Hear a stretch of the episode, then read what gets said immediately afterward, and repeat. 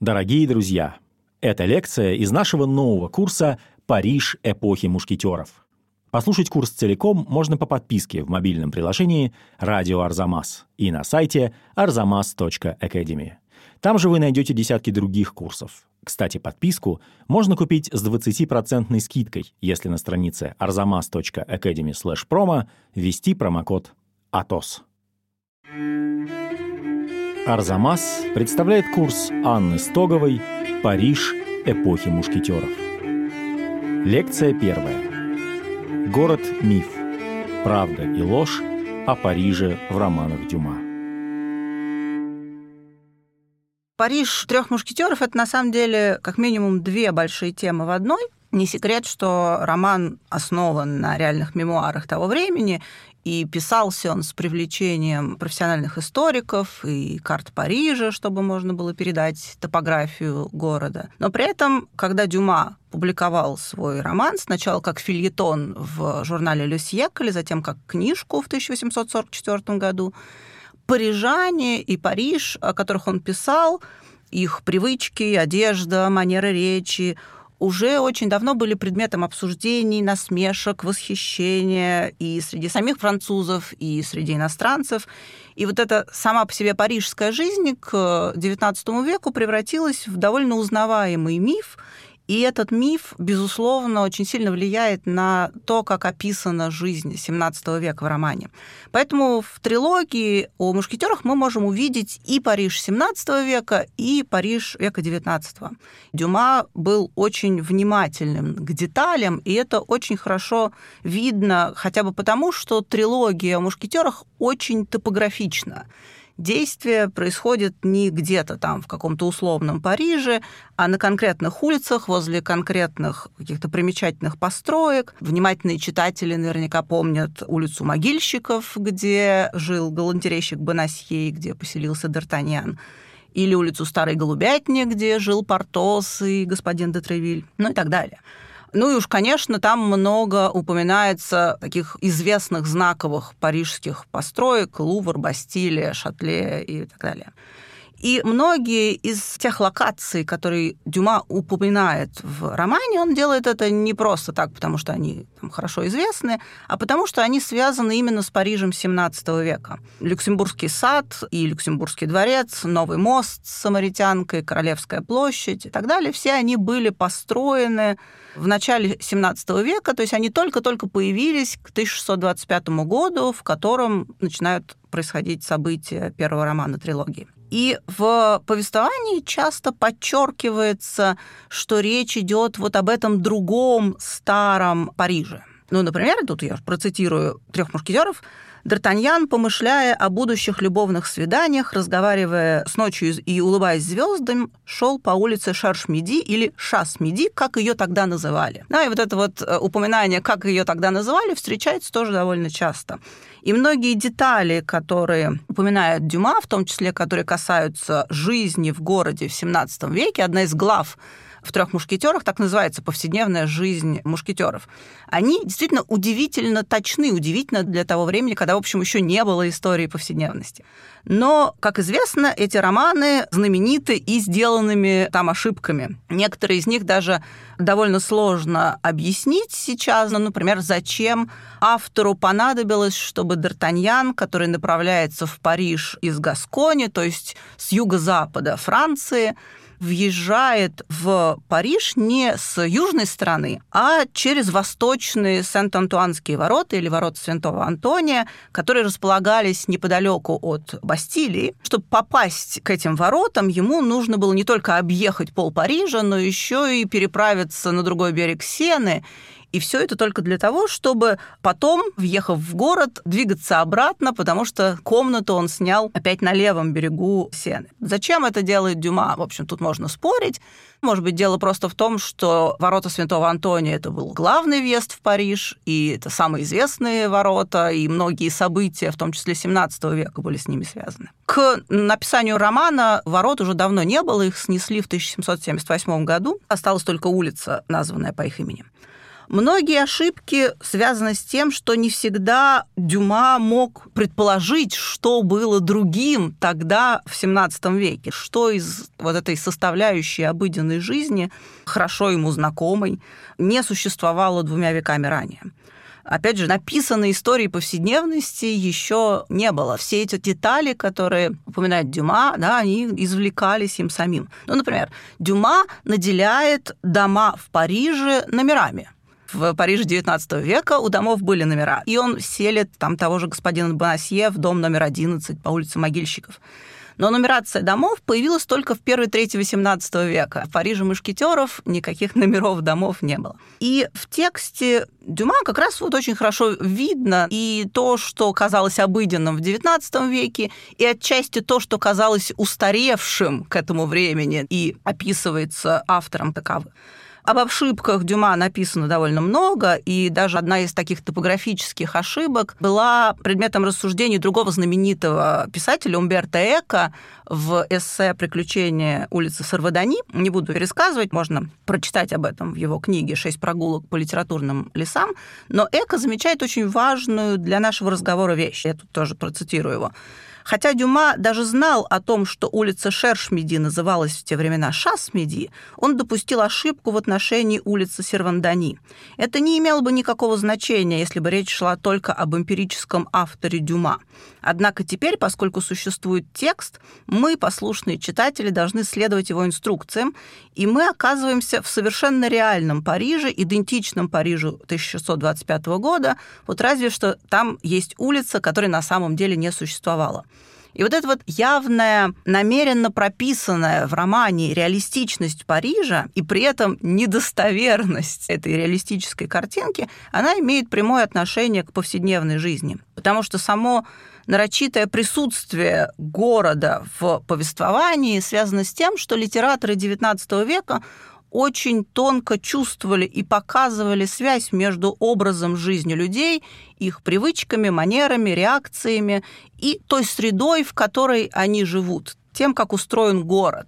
Собственно, вот из этого и вырастает изучение повседневной жизни. К концу XIX века там уже социологи писали о том, что многие привычные нам вещи появились именно потому, что появилась особая городская жизнь, например, мода. И та парижская жизнь, которую мы видим в «Трех мушкетерах», она действительно, с одной стороны, очень реалистична, и во многих деталях она удивительно верна, и в то же время она никогда не существовала не только потому, что это роман, но и потому, что он лишь отчасти основан на этих деталях, найденных в мемуарах XVII века, но куда в большей степени он основан на том мифе о Париже и парижанах, который был знаком самому Дюма.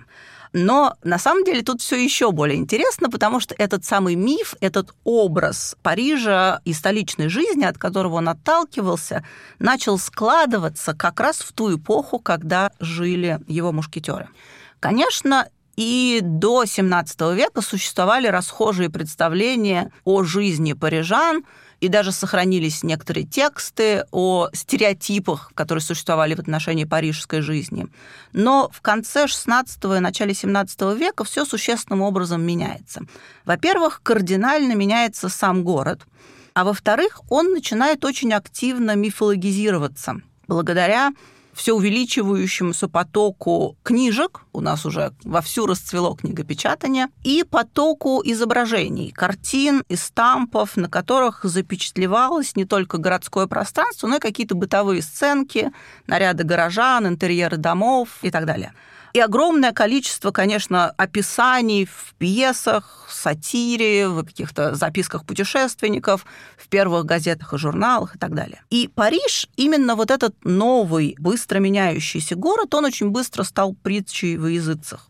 Причем суждения об этом новом Париже, который формируется в XVII веке, они тоже были очень-очень противоречивы. Ну, для примера приведу только два суждения. В 1684 году вышел первый путеводитель, уже такого современного типа путеводитель по Парижу, и к его второму изданию, которое вышло буквально в следующем году, была приложена карта. Это было совершеннейшее новшество, которое предполагало, что с этой книжкой нужно гулять по городу, а не сидеть читать ее в кабинете.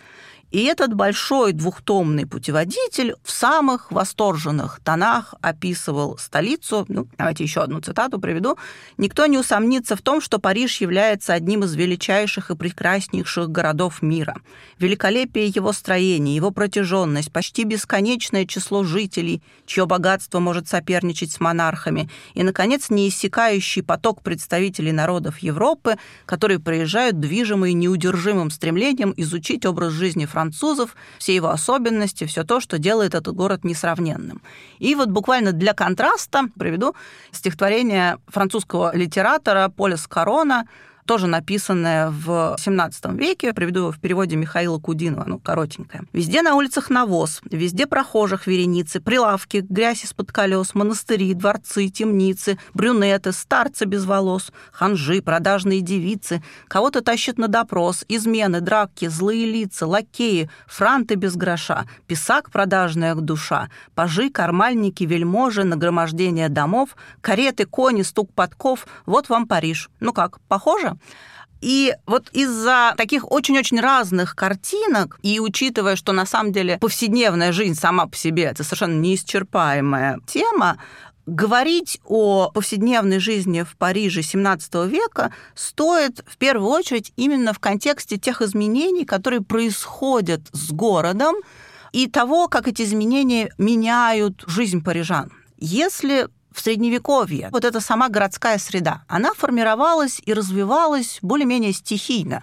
И свидетельством этому являются кривые улочки, где дома стоят неровно. То ключевой особенностью Парижа XVII века было то, что королевская власть начала планомерно и довольно активно регулировать строительство и наполнять город нужными ей объектами и подчинять определенным правилам жизнь горожан. Это была новая идея, но о чем мы вообще говорим, когда обсуждаем Париж XVII века и жизнь его жителей? В первую очередь, это очень быстро растущий город. По данным переписи, которые, конечно же, очень-очень условны для этого времени, в начале столетия в Париже жило около 220 тысяч жителей, при том, что Париж был одним из самых крупных городов Европы тогда. В середине столетия там жило уже около 450 тысяч жителей. И к концу 550 тысяч. Это сейчас кажется да, какими-то совсем смешными цифрами, но надо иметь в виду, что и размеры города тоже были совершенно другими. И город как раз начинает очень активно расползаться в разные стороны за счет предместий, которые активно застраиваются. Поэтому где-то начиная с середины XVI века регулярно начинают появляться постановления, которые запрещают строительство за определенной чертой чтобы зафиксировать границы города. В 1638 году в черту Парижа были внесены бывшие пригороды, бывшие предместья. Сен-Жермен, Сен-Жак, Сан-Марсель и Сен-Виктор. Все они располагаются на левом берегу Сены. На правом берегу границы почти не изменились. И вот этот вот Париж, новый как бы Париж, да, с новыми границами, это территория примерно семи первых округов, на которые сейчас поделена французская столица. На правом берегу Сены эту границу старую и сейчас легко увидеть по расположению бульваров между площадьми Согласия, Республики и Бастилии. Там проходила городская стена. А вот граница города на левом берегу, она более причудлива, поскольку это вот районы предместья, ее сложнее увидеть. Но если мы проведем такую воображаемую дугу от моста Альма, военной школы у Марсового поля, неподалеку от Эйфелевой башни, площадью Данфер-Рашро и ботаническим садом, то тоже мы получим вот эту примерную границу. И вот этот большой прирост населения, который был заметен в первой половине XVII века, он происходит как раз за счет того, что в черту Парижа были включены вот эти вот предместья. Почему так было важно зафиксировать границу города? Почему так много сил было на это потрачено? Для этого было довольно много причин. В первую очередь, быть парижанином означало платить или не платить те или иные налоги, потому что большая часть налогов была локальной. И, например, налог на ввоз в столицу товаров потребления. Это был один из основных источников дохода города. Поэтому те купцы и ремесленники, которые жили вот в этих предместьях бывших, став парижанами, они теперь не должны были платить этот налог принадлежать к числу горожан Парижа значило принадлежать к одному из таких довольно формализованных сообществ, таких вот городских страт парижских. Как и все общество старого порядка, парижское общество было строго иерархизировано не только в соответствии со статусом, но и в соответствии с суммой налогов, которые каждый должен был платить. Выше всего стояла титулованная знать, потом простые дворяне, включая дворянство мантии, то есть те, кто получил дворянский статус за высокие государственные должности. Потом шли экюе, такая нижняя прослойка дворянства. Следом за ними шли натабли, которые располагались где-то между буржуа и дворянством. Это чиновники, но чиновники, которые не заслуживали дворянского статуса. Сборщики налогов, контролеры финансов и так далее. К этой же страте относились некоторые врачи и художники. Затем следующая страта – это адвокаты, прокуроры и нотарии. Они даже имели свое собственное звание. Перед их именем следовало говорить «мэтр», да, «мэтр такой-то». Ниже метров располагалась уже купеческая и ремесленная верхушка, которых называли достойными людьми. Это вот такая буржуазная верхушка. И дальше у нас идут купцы, мастера, подмастерья и, наконец, самая последняя страта – это все те, кто находится в услужении. Прислуга, рабочие по найму, те, кто не имел какой-то рабочей квалификации. Наконец, быть парижанином означало в XVII веке, в общем, быть католиком. После Нанского эдикта, который завершил религиозные войны, в столице было запрещено отправлять протестантское богослужение, и ближайшее место, где это можно было сделать, было довольно далеко от столицы. Только в 1606 году Генрих IV позволил построить протестантский храм в Шарантоне. Это примерно 6 километров от столицы, но, тем не менее, подчеркнуто за пределами Парижа. В Париже протестантских храмов в XVII веке нет. Ну и с точки зрения самих парижан и с точки зрения провинциалов, быть парижанином означало говорить на особом языке, на особом наречии. Парижане этим очень гордились, потому что именно парижское наречие было положено в XVI веке в основу письменного литературного языка. Парижане очень гордились этой особой речью, ну и их, естественно, высмеивали. Ну и они высмеивали тоже, кого могли.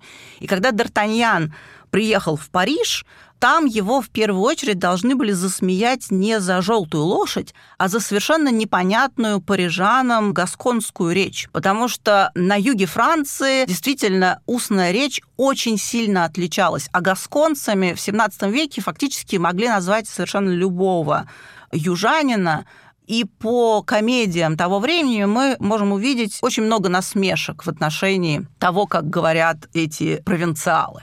Значит, жизнь вот этих всех парижан и состав жителей Парижа существенно меняется в XVII веке.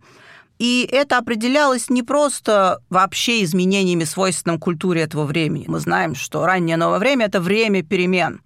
Они определялись и вот этим статусом столицы и очень явственным политическим противостоянием города и короля. В XVI веке король не жил в столице. Двор постоянно перемещался из одного города в другой короля должны были видеть подданные. И только в конце столетия королевский двор начинает регулярно оставаться на зимовку в Париже. И как раз тогда начинается перестройка Луврской крепости в более удобный современный дворец и обустройство близлежащих к Лувру территорий. Но Париж как любой большой город того времени, обладал значительной степенью самостоятельности. И присутствие короля и желание короля распоряжаться в Париже на фоне вообще усиления королевской власти в общем, вызывал очень много недовольств, и Париж становится центром этого недовольства и даже политического сопротивления. Париж в 1588 году, вопреки воле короля, который запретил Генриху де Гизу, главе католической лиги, появляться в Париже, парижане поддерживают Гиза, и в результате король Генрих III вынужден бежать в Блуа из столицы. Позднее, в 1648 году, в Париже вновь вспыхивает недовольство королем, и начинается новая гражданская война, известная как Фронда. Ее описывает Дюма в романе «20 лет спустя». И очередной король, малолетний Людовик XIV, с королевой матерью и премьер-министром Мазарини опять бегут из столицы. Позднее, через несколько лет, в 1652 году, король осаждает мятежную столицу. Там настоящая осада, Туда запрещено было пропускать еду в Париж. И после фронды, как известно, Людовик отказывается жить в Париже. Он выстраивает себе поражающую воображение резиденцию в Версале. Поэтому подчинение Парижу власти короля, в том числе и символическое, за счет изменения города по воле короля, было очень важным политическим проектом. Это было важно для Генриха IV. Он был представителем новой династии, он был бывшим гугенотом, и ему нужно было продемонстрировать власть. И это было важно для Людовика Солнца после фронды. Парижане этому сопротивлялись всячески. Например, при Генрихе IV к Лувру была пристроена большая галерея. Это то, что можно сейчас увидеть вот вдоль сены, вот эта вся протяженность большого такого крыла, вот она была простроена при Генрихе. И напрашивалось строительство такого же параллельного крыла, которое сейчас мы видим вдоль улицы Ревали, просто для симметрии. Его строительство напрашивалось, но построить его смогли только при Наполеоне, потому что во времена 17 века, там, где сейчас находится внутренний двор Лувра со знаменитой стеклянной пирамидой, было несколько улиц с жилыми домами, и парижане просто отказывались продавать королю свои земли для того, чтобы он мог достроить этот дворец. Некоторые строения просто были пристроены к Лувру, и уже позднее, в XVIII веке, была целая кампания по освобождению Лувра от этих вот закрывающих его построек. Чтобы продемонстрировать величие и мощь королевской власти и самим парижанам, и французам, и иностранцам, как раз начинается планомерное переустройство Парижа, в особенности на тех землях, которые еще не были застроены. И монархи стремятся создать новое чудо света, новый Рим, который должен был затмить старый, столицу Вселенной, как только не называли Париж в то время – Первая газета того времени писала, что как только Генрих IV сделался хозяином Парижа, его сразу заполонили строители. И амбиции королевской власти действительно были огромные. Конечно, удалось из этого далеко не все, но так или иначе за столетие Париж действительно преобразился до неузнаваемости и стал знаменит как самый известный современный город. А вместе с этим изменилась и жизнь его жителей. То, что удалось сделать, при этом нередко зажила совершенно неожиданной жизнью. В 1660 году один из литераторов, Сармюэль Сарбьер, назвал Париж самым прекрасным из варварских городов. Прекрасным, потому что таким его делает король. Варварским, потому что парижане отчаянно этому сопротивляются. Но вот на смешении этих противоречий как раз и выстраивалась повседневная жизнь Парижа XVII века. В следующей лекции о том, почему новый мост стал центром общественной жизни Парижа и при чем тут тротуары. Напоминаем вам, что курс целиком можно послушать в приложении «Радио Арзамас» и на сайте arzamas.academy. И что если ввести промокод «АТОС» на странице arzamas.academy/promo, вы сможете подписаться на него с 20% скидкой.